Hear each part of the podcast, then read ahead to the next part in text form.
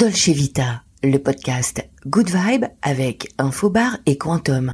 Dolce Vita by Johanna Le Pape. Je vous livre ma conception de la Dolce Vita. Dolce Vita, pura vida. Pour moi, la Dolce Vita, c'est une vie empreinte de douceur, dans un cadre exceptionnel, très doux, très arboré, comme par exemple ici, sur les toits de Molitor. Un cadre euh, très nature, où euh, il fait bon vivre. Peut-être même un peu d'eau autour, ça pourrait être pas mal avec des bons amis avec nous. Méditerranée ou Atlantique, s'il faut définir un lieu, je dirais bien la Méditerranée, car c'est pour moi le lieu qui correspond le mieux à la Dolce Vita. Un cadre de vie exceptionnel, une vie calme, douce dans un cadre euh, idyllique avec euh, la mer bien sûr, ce bleu, cette huile d'olive, ce petit pain euh, qui vient se tremper dans l'huile d'olive, enfin bref. J'imagine bien que la Dolce Vita, ça se définit surtout en Méditerranée. Et a plusieurs sons associés à ça. J'ai envie de dire des sons déjà très nature. Mais effectivement, le, le peut-être le bruit de la cigale, le bruit de, de l'eau qui vient euh, claquer contre euh, les rochers, mais surtout peut-être aussi un petit son de deep house euh, mené par un super DJ ou une super DJ sur le bord d'une plage. Je pense que tout ça mélangé m'a l'air d'être un bon cocktail pour une ambiance sonore et musicale Dolce Vita. Alors le look Dolce Vita, c'est plutôt un look décontracté, on se sent à l'aise, on n'est surtout pas serré dans ses habits. On a peut-être euh, quelque chose de très léger, peut-être un peu vaporeux, un tissu un peu euh, comme une, une, soie qui viendrait se porter par-dessus un maillot de bain. Moi, je pense que ça, c'est le look Dolce Vita pas de contraintes, juste ce qu'il faut pour être bien, élégante. Au pied, j'ai envie de dire que déjà c'est beaucoup pieds nus parce que moi j'aime bien vivre pieds nus, j'aime bien sentir euh, le sable chaud sous mes pieds ou bien les petits cailloux. J'aime bien cette idée, mais sinon évidemment ce serait des petites sandales un peu euh, surélevées. Euh. Pareil, on se sent très à l'aise. C'est cool. Ça peut même être des petits escarpins, voilà, un peu tout ça, mais quelque chose qui ne nous contraint pas, qui nous rend léger. Ce que j'aime bien et ce que je peux imaginer comme plat pour symboliser la Dolce Vita, ça peut être tout simplement une merveilleuse tomate, peut-être différentes tomates de différentes variétés, euh, coupées comme ça en fines tranches, comme un carpaccio, et puis une huile d'olive sublime qui viendrait arroser ça, des petites pousses de basilic, et pourquoi pas une petite burrata qui viendrait enrober le tout pour beaucoup de gourmandises. Alors ça vraiment pour moi, ce serait le plat signature de la Dolce Vita. Le dessert, si on en parle là, on rentre dans la douceur. Alors déjà, si on parle de douceur, on parle de fruits de saison. On se voit bien en été, on a vraiment des fruits de saison incroyables, les fruits rouges, mais également la pêche, l'abricot. On va donc pouvoir imaginer, pourquoi pas un smoothie ou même plus que ça, on va congeler ces petits fruits et on va en faire un sorbet 100% fruits, ça déjà c'est quelque chose que j'adore. Et si on veut aller plus loin, pourquoi pas une petite pavlova, c'est-à-dire une base de meringue avec cette ce sorbet 100% fruits exaltant, euh, une mangue passion, une framboise fraise basilic euh, ou encore euh, une pêche verveine par exemple, accompagnée pourquoi pas d'une petite chantilly très légère à la vanille. Voilà, ça pourrait être différentes options de douceur pour cette Dolce Vita.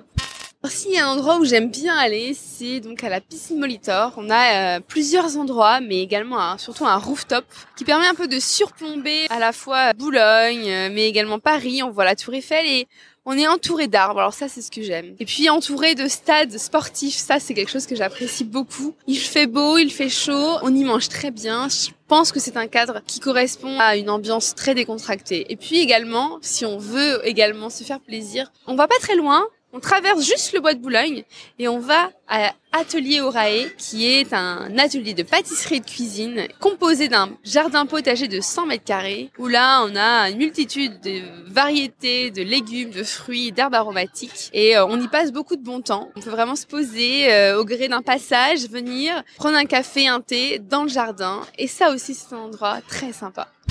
Pendant mes vacances, je suis très vélo. Et pourquoi pas de temps en temps un petit Vespa pour parcourir des distances un peu plus longues. Par exemple, quand on va en bord de mer et qu'on veut euh, longer les côtes, ça peut être aussi une alternative.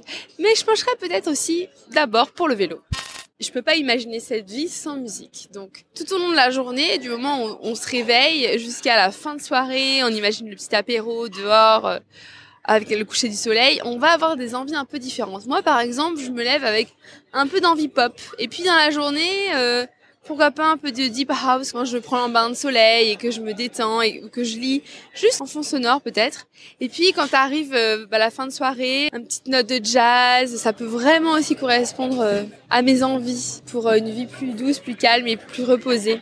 Mon podcast du moment et qui pourrait correspondre à cette ambiance d'art de vivre, c'est Métamorphose. Je trouve que c'est un podcast qui est profond, qui aborde des sujets sur 30 à 45 minutes euh, d'interview. Donc on a le temps vraiment de plonger avec la personne qui est interviewée, qui a quelque chose à dire. C'est vraiment toujours hyper intéressant. Une fois qu'on a écouté ce podcast, on ressort on a appris des choses, on s'est ouvert l'esprit, on, on, voit la vie sur un autre angle. Et moi, ce podcast, vraiment, je l'affectionne beaucoup, je le recommande souvent. Et en plus, il y a énormément d'enregistrements, donc on peut vraiment, au gré euh, de son envie, d'aller découvrir euh, des interviews un peu étonnantes et qui surtout nous questionnent sur nous-mêmes, en fait. Et, je trouve que ça, c'est vachement sympa de pouvoir avoir euh, ce type de support dans, dans une vie où on a envie d'aborder les choses sous un angle nouveau. Après, les podcasts qui peuvent être sympas aussi à écouter, c'est des podcasts qui sont reliés à tout ce qui va être relaxation, qui vont nous permettre de, rentrer peut-être dans un état un peu plus relâché si on est un petit peu tendu et qu'on a envie d'atteindre vraiment euh, cet état de tranquillité, d'apaisement. Il y a pas mal de choix sur les différents supports aujourd'hui et j'aime bien cette idée.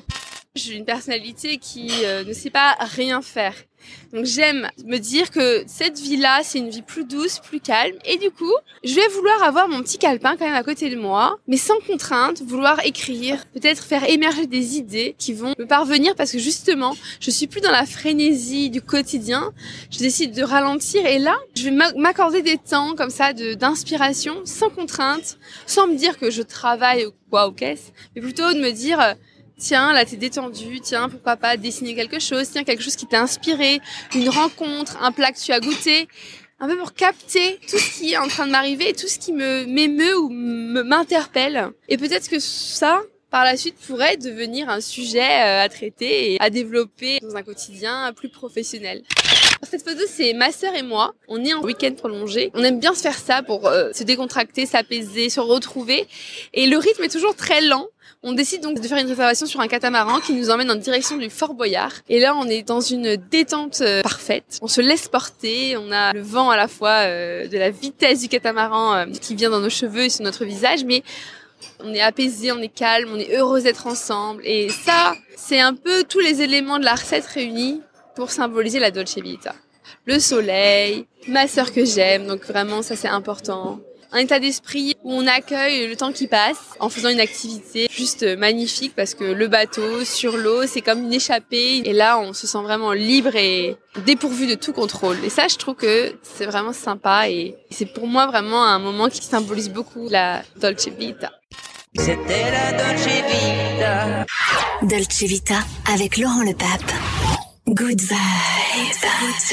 Only